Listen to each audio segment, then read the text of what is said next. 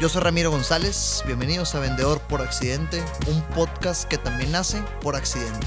En este podcast te quiero compartir historias, herramientas y aprendizajes con la intención de motivar a más personas a transformar su vida a través del entrenamiento en ventas. Arranquemos. Bienvenidas y bienvenidos sean a este nuevo episodio de Vendedor por Accidente, grabado a distancia y entrevista con mi nuevo socio Scott Kundil desde Indonesia. En este episodio, Scott nos platica de su herramienta que facilita la prospección a través de LinkedIn. Diferentes empresas contratan a Scott que están frustradas porque no han logrado obtener un medio digital eficiente de prospección y Scott se encarga de crear credibilidad a través de LinkedIn. El proyecto que Scott tiene es eh, muy grande y ha recopilado a entrenadores en ventas en distintas partes del mundo. Y así fue como dio conmigo a través de LinkedIn buscando Sales Trainer. Afortunadamente tengo así registrado mi ocupación al día de hoy. Y después de unos mensajes y varias videoconferencias decidimos empezar a trabajar juntos. Y hoy Scott está posicionando este negocio en México con eh, nuestra representación, generando esta credibilidad a través de LinkedIn y al mismo tiempo nosotros participando en el entrenamiento en ventas de las personas que trabajan con él o de las vendedoras y vendedores de los negocios que contratan ese servicio de Scott a través de nosotros. En esta entrevista Scott me hace algunas preguntas relacionadas a los principales retos en ventas que vemos en empresas relacionadas al giro de tecnologías de la información, porque pues es el enfoque que le queremos dar a este proyecto ahorita que estamos arrancando.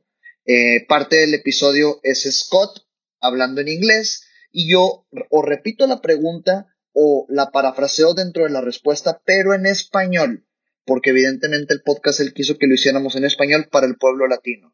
Primera exposición que hago de mi lenguaje en inglés abierto al público, así que lamento la falta de perfección. Evidentemente mi lengua materna es el español, pero pues ya estoy haciendo negocios en inglés. Espero sea de tu agrado. Nos vemos pronto. IT companies in Mexico. Yes, you are technically very good. But this is actually why you are not closing sales. Here to tell us all about this is Ramiro Gonzalez. Hola, Ramiro. Thank you for joining me on scottkundle.com. Hola, Scott. Thank you very much. Uh, from Mexico to the world in Latin America. So Scott eh, empezó el podcast diciendo empresas y personas de TI, tecnologías de la información, son tan brillantes que por lo mismo no cierran ventas. Thank you, Ramiro. Okay, let us begin. Tell us why you are feeling that IT companies, especially in Mexico, are struggling to sell because of the fact that while they are technically very good, they struggle to sell. Ok, ¿por qué las empresas de TI eh, batallan para vender a pesar de que son tan brillantes eh, en su conocimiento técnico? La razón, Scott, es porque eh, existe un vendedor, nosotros le llamamos vendedor tradicional, y este vendedor está tan enamorado de lo que él hace, él mismo se lo compraría pero cuando le toca venderlo, no, no logra conseguirlo. Y hay muchas razones atrás. Una es que este enamoramiento tan grande que tiene de su producto o servicio hace que hable más de lo que escucha. Entonces va y vende lo que para él son buenas ideas, pero no escucha lo que para su mercado o prospectos son las razones reales de comprar. O también puede ser un tema de ego y autoestima. Creen y se sienten seguros al momento de demostrar que saben lo que hacen y por esta intención de demostrar que saben lo que hacen, terminan hablando más de lo que escuchan. Por lo tanto, son caen en el típico reto que encontramos nosotros en la industria, que dominan el conocimiento técnico del producto que venden, pero no técnicas de ventas. That's why, Scott. That's very interesting, especially around the idea that when a, especially an IT or a technical person is in front of the client, they tend not to ask the right questions. They don't let the other customer speak. What can they do to help overcome that process and help the IT company get into the mental framework and in their mind be thinking, how do I ask this person the right questions? Ok, primero, ¿cómo, cómo eh, estas personas pueden empezar a lidiar con hablar eh, menos de lo que escuchan y hacer que los prospectos hablen más, haciendo las preguntas correctas? Ahí te va, Scott. Lo primero que tienen que tener en mente es que el principio es básico en las ventas. El prospecto debe hablar un 70% del tiempo y tú como vendedor debes hablar un 30% del tiempo restante de la conversación.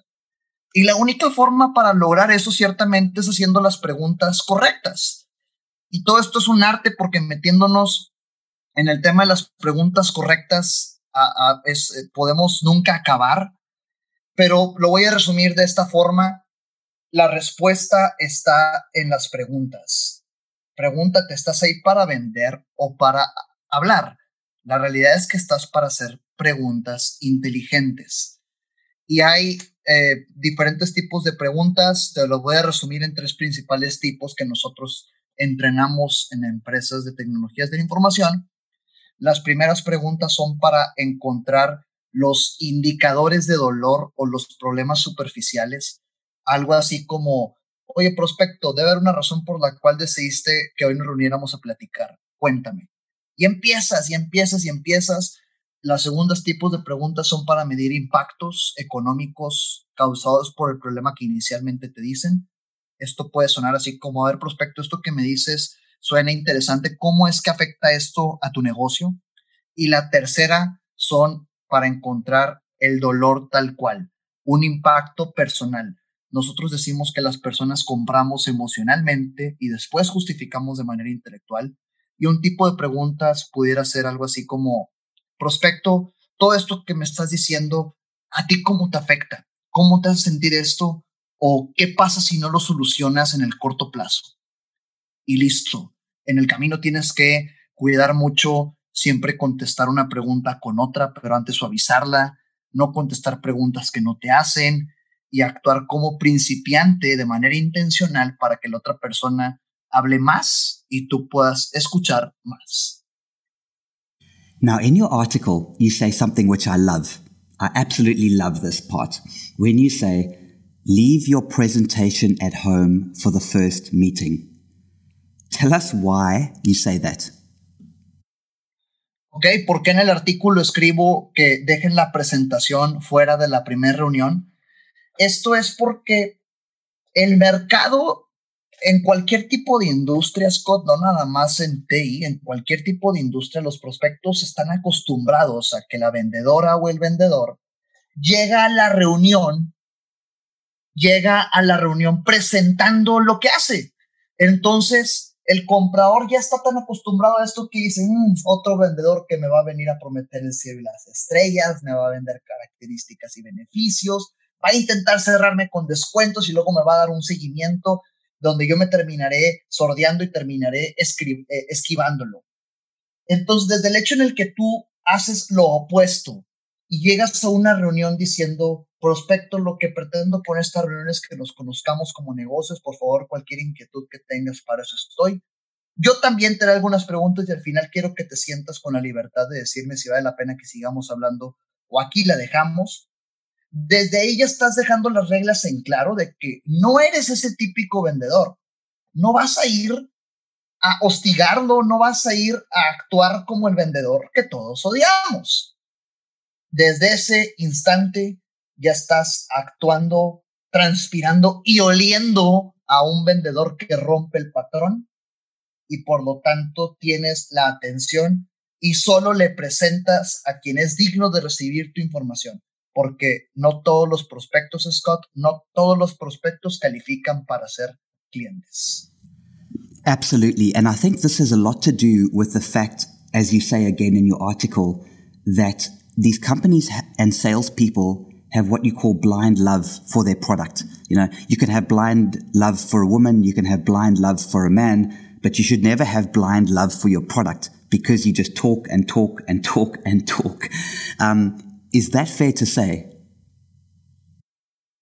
Sí, claro. Eh, parafraseando lo que dices, sí, que estos eh, vendedores tienden a enamorarse de su producto y esto hace que se conviertan en ciegos al momento de vender.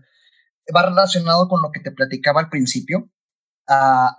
se enamoran tanto de lo que hacen, ellos mismos se lo comprarían, que van y venden por sus razones, no por las razones del prospecto. Y esa es una regla Sandler que tenemos. Los prospectos compran por sus razones, no por las razones del vendedor y tú tienes que ir a hacer las preguntas correctas para encontrar cuáles son esos motivadores que impulsan a comprar a tu prospecto, no los tuyos. Porque si tú estás tan enamorado de la eficiencia que generas en los procesos de tus clientes y vas y vendes por esas razones sin antes descubrir cuáles son las razones de tu cliente, puede ser que tu cliente lo único que quería era que estuviera cerca de su oficina y por no haberlo descubierto antes, vas y pierdes ventas, contestas preguntas que no te hacen y te emocionas. Las emociones existen en las ventas, pero tienen que existir en el prospecto, no en ti como vendedor. Entonces, si te fijas, Scott, todo esto es una espiral que puede ser ascendente o descendente dependiendo de cómo lo manejes.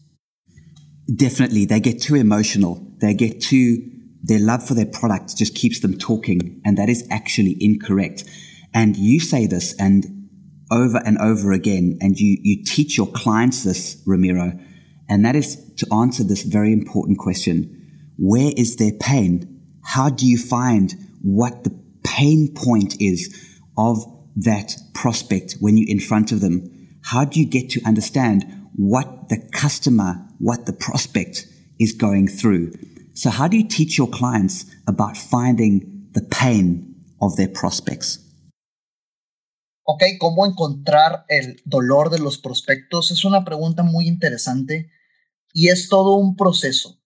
Eh, si te lo pudiera resumir en elementos que hay que cuidar, el primero es aprende a tratar a tus clientes como ellos quieren ser tratados, no como tú crees o no como a ti te gustaría que te trataran. Eso es salir de tu zona de confort. El segundo es pide permiso a hacer las preguntas que necesites hacer para entender. El tercero es mentalízate que el primer problema que te presentan tus prospectos jamás es el problema real. Los humanos estamos acostumbrados a arrojar cortinas de humo para cuidar nuestra vulnerabilidad ante los verdaderos problemas que tenemos. Entonces empezamos diciendo, sí, es que mi problema es el tiempo de entrega, pero luego preguntas, oye, ¿cuánto tiempo llevas con eso? ¿Qué ha pasado? ¿Qué has intentado hacer para resolverlo? ¿Cómo esto te está afectando? Y llegas al segundo punto de las preguntas que te platicaba ahorita, Scott. Ahora sí llegas a un tangible. Y luego le dices, y si esto no se arregla a ti, ¿cómo te afecta?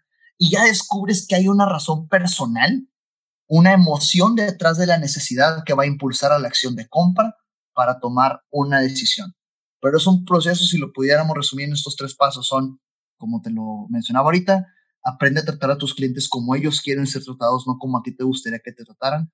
Pide permiso hacer las preguntas correctas y mentalízate con que el primer problema que te presentan jamás es el problema real. Tienes que siempre hacer preguntas para encontrarlo. Thank you, Ramiro. Now, just to finish off, tell us about Sandler Mexico and how you help these companies change their mindset, change the way they are selling, and help them increase their sales and get more deals at higher prices. Ok, ¿cómo le ayudamos a las empresas en este proceso y a, a cerrar más ventas? Gracias, Scott. Sandler es la firma de entrenamiento en ventas más grande del mundo. Y en, Monterrey lo representamos en México eh, eh, eh, trabajando con empresas que por alguna razón están frustradas con sus resultados o no lo están pero desean vender más. Y lo que pasa es que si tienen vendedores, los vendedores tienden a caer en zona de confort, se convierten en levantapedidos porque ya no salen a buscar oportunidades esperando a que el teléfono suene o a veces dominan el conocimiento técnico del producto que venden, pero no técnicas de venta. Esto ocasiona que vayan a educar, pero no a vender. Y esto ocasiona ciclos de venta muy largos, muchas cotizaciones, pero muy pocos cierres, o que inviertan mucho tiempo en prospectos que al final no compran. Y solucionamos esto con distintos entrenamientos enfocados a trabajar tres pilares, tres pilares en las habilidades comerciales de quienes participan en la venta. Temas de actitud para que quieras y te atrevas a hacer lo que tienes que hacer en tu rol. Temas de comportamiento, que es la disciplina, el qué hacer, la ejecución, la estrategia. Y temas de técnica, Técnica es el talento, cómo identificar rápidamente a quién tienes enfrente, cómo hacer las preguntas correctas y cómo lograr que te compren en lugar de tú estar rogando por ventas. Y lo más importante, Scott, es que nada de esto funciona si no hay unidad en el negocio. Tienen que estar involucrados desde quien vende en la trinchera hasta quien lidera el equipo comercial para que haya un lenguaje común comercial. Así lo trabajamos. Ramiro, thank you so much. Where can people get hold of you? Ok, uh, eh, ellos me pueden encontrar, cualquiera que escuche esto me puede encontrar en LinkedIn como Ramiro González Ayala, en, en nuestra página de internet www.mty.sandler.com, en Facebook e Instagram me encuentran como Ramiro Sandler y mi correo ramiro.gonzalez.sandler.com. Uh, Ramiro Gonzalez, thank you so much for joining me today on scottkandil.com.